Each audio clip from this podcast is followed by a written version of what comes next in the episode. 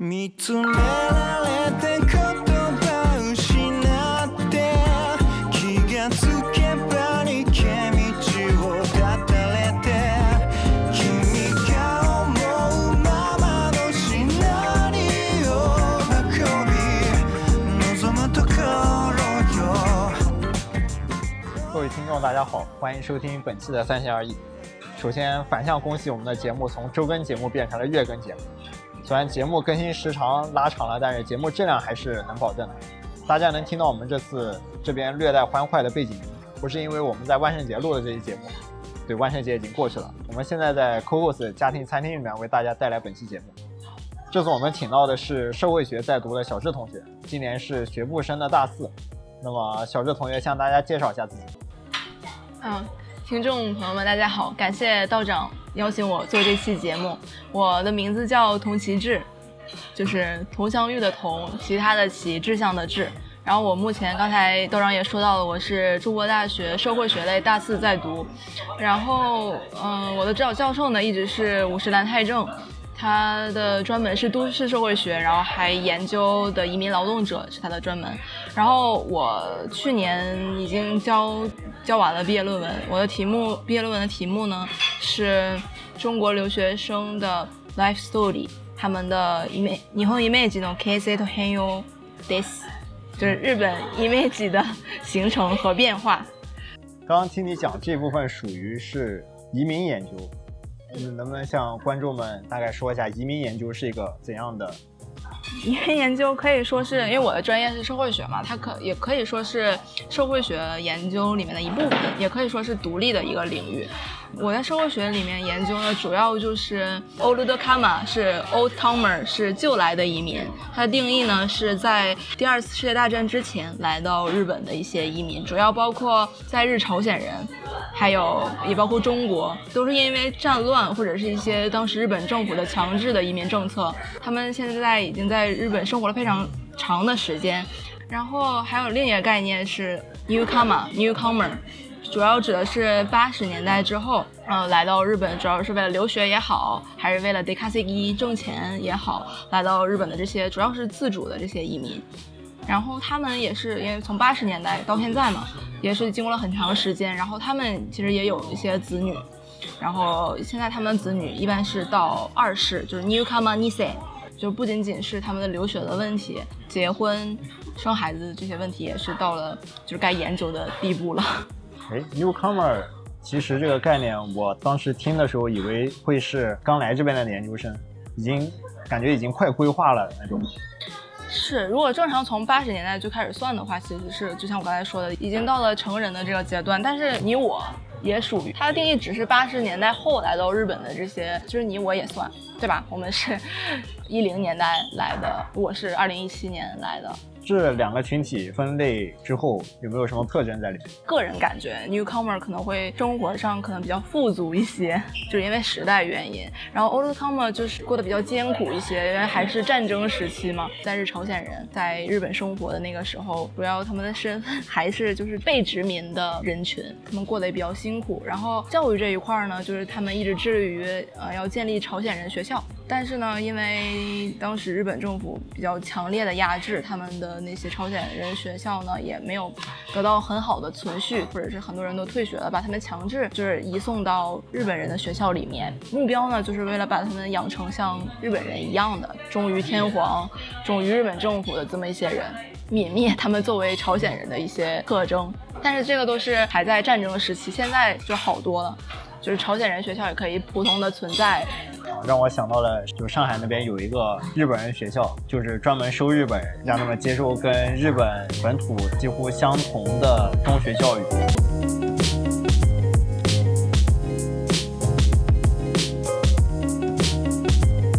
那做的毕业设计和刚刚提到的这个话题有对吧？因为我的毕业设计是采访了跟我呃几乎相同年龄的一些来日本的留学生。然后我采访的时候，主要内容呢就是说他们从来刚开始来日本，在原学校就读，经过大学，现在到大学院，在在这么一些一系列留学的过程中，他们有什么特殊的经历？这些经历怎么是如何使他们的一些对于日本的这个国家的印象而发生改变的？然后我得到的结论呢，就是积极和消极两个方面。积极的呢，就是他们刚到日本的时候，利用语言学校的课余时间，对于日本进行观光，就是到处玩嘛。对对，就是到处玩。在社会学里面是把留学生和观光者两个概念区别开的。观光者就是单纯的来旅游的，然后留学生就是以上学为目的嘛。刚来日本留学生其实也有一些潜在的观光者的一些性质在身上，因为他们对于日本其实不太了解，在国内只是通过一些媒体啊报道啊得到一些抽象的概念，或者就是一些 stereotype，就是刻板印象。他们通过就是利用语言学校课余的时间，在日本各地观光呢，就是把这个空间的概念变成了把修场所的这个概念。空间呢，就单纯是地理上比较抽象的空间，就比如说，呃，日本在中国的东边。场所呢，就是说你实际去过这个地方，是一个所在的区别。对，就是有一个一个私人的记忆还有感受在里面。就是原来日本对他们来说只是一个空间，然后他们通过观光，在观光地遇到一些日本的人，然后就慢慢的这个日本的这个地方就变得更私人、更具象化了。然后他们在这个就是初步认识日本这过程中遇到一些善良的人吧，那他们对于日本的这个 image 也会逐步提高。坏的方面，坏的方面就是刚来也不可能只到处玩，也有识之士，也可能进行一些打工什么的嘛。中国我个人觉得是没有比较起来没有打工文化，就是因为日本这边不都是高中生，他们就开始打工嘛。就像我们现在所在的家庭餐厅，也有很多高中生在打工。国内好像这一类比较少，到了大学之后才开始，所以就没有等于说没有工作经验，第一次来到日本，然后他们要在日本不同的一个国家、不同的工作文化的一个环境里面打工，这时候他们就遇遇到一些问题，包括语言不通啊，还有不熟悉日本职场的文化呀，就会让他们在这个职场的环境中特别的难以生存。从我听的来看，就是。留学生分为两个群体，一部分是作为浅层浮在整个日本文化水面上方的一群人，他们可能会感受到更多的善意，就生活的更加舒适吧。然后，如果是稍微潜到水下面一点的话，可能就会遇到排挤，就是看到一些复杂性会更多一点。对对，我觉得这也跟他们的就是接触日本社会的程度有关，因为语言学校嘛。你知道现在从中国来留学生特别多，语言学校基本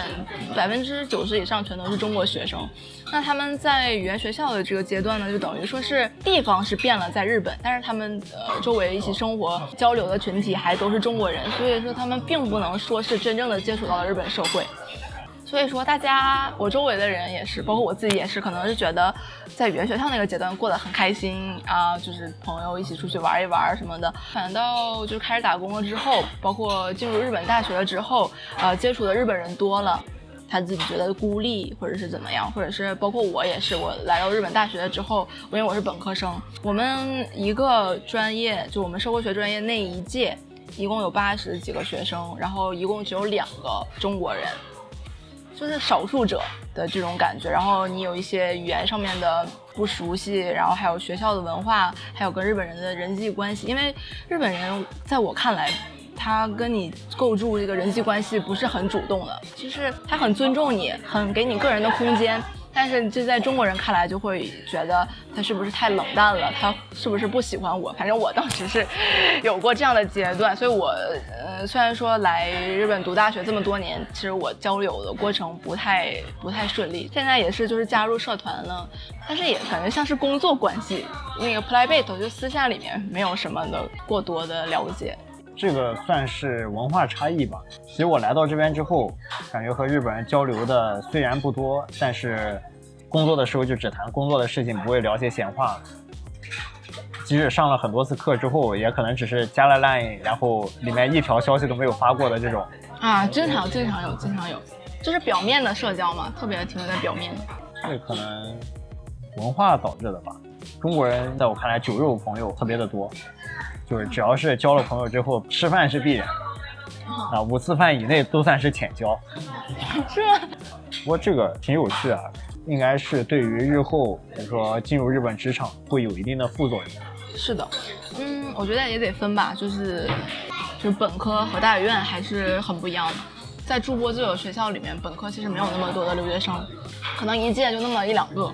然后觉得上大课还好，但是你 Z 米一些发表的时候也更强烈，因为他们是日本人嘛，就是 native 的一些，就是语言语言表达特别好。就我自己就会觉得哇，我能力比不上他们，就会有一些自卑在里面。文科嘛，对于语言要求还是理科生可能 N 二就能过来读书了。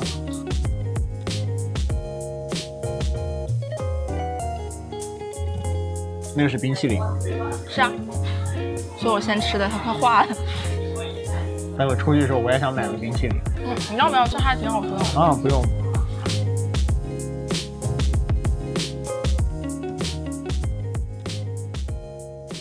之前我们见面的时候，就因为你是新闻取材嘛，当初咋想到要去筑波大学新闻做编辑的？还要从我留学之前开始讲起，可能听起来比较中二吧。就是初中、高中时候看看剧、看电视剧，看呃美国的一个电视剧叫《Newsroom》，就是新闻编辑室，里面就是讲的一群有识之士、特别有责任感的记者怎么对抗政府的一些压力啊，就是要追逐真相啊。就是感觉新闻工作者特别帅，就是只有他们能够发现这世间的真相。然后就觉得，如果有朝一日能够成为像他们那样的人，就为这个社会做贡献，我觉得只能成为一个对工作、对对社会有用的人。所以为啥不读个新闻学呢？我考上智了，我考上智的那个新闻学科落了嘛。但我笔试过了，我面试不知道，当时因为是第一次面试嘛，就没有一些技巧什么的。然后传说上智美女很多嘛，对对，外貌可能还还还挺有要求的，可能我外外貌没达标，可能也是因为这个原因。哇，这也太黑暗了吧！上智上智，我记得这学校挺出名的。嗯，有有资历的早庆上之称，但是 我朋友都说就是早庆上是自己填，然后觉得，对啊，就是自己的这个学新闻的这个梦想没实现嘛，对吧？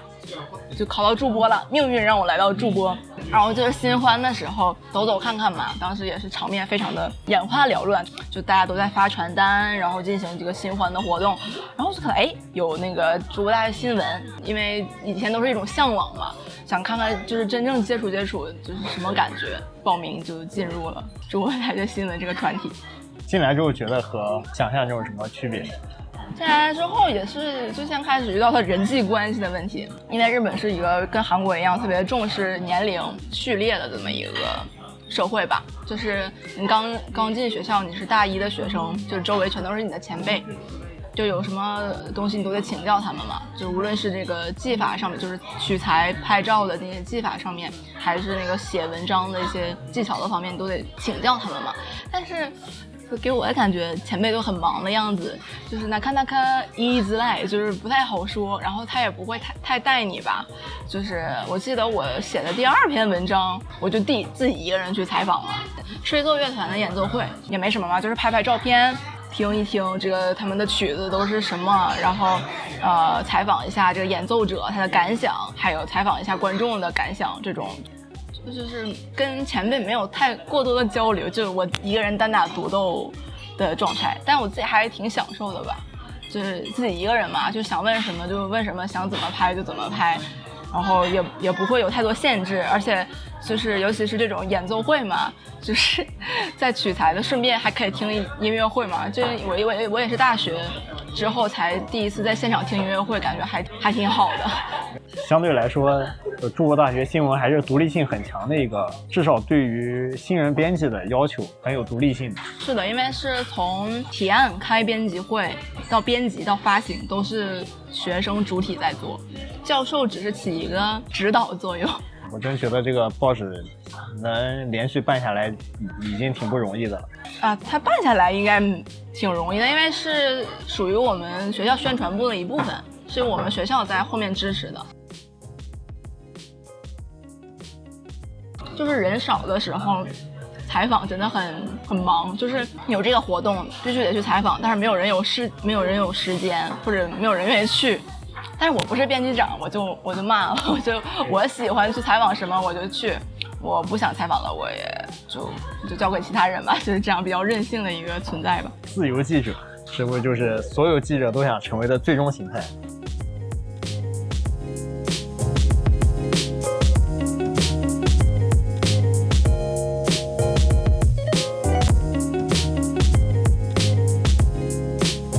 其实我是今天刚好听你提到这个好消息，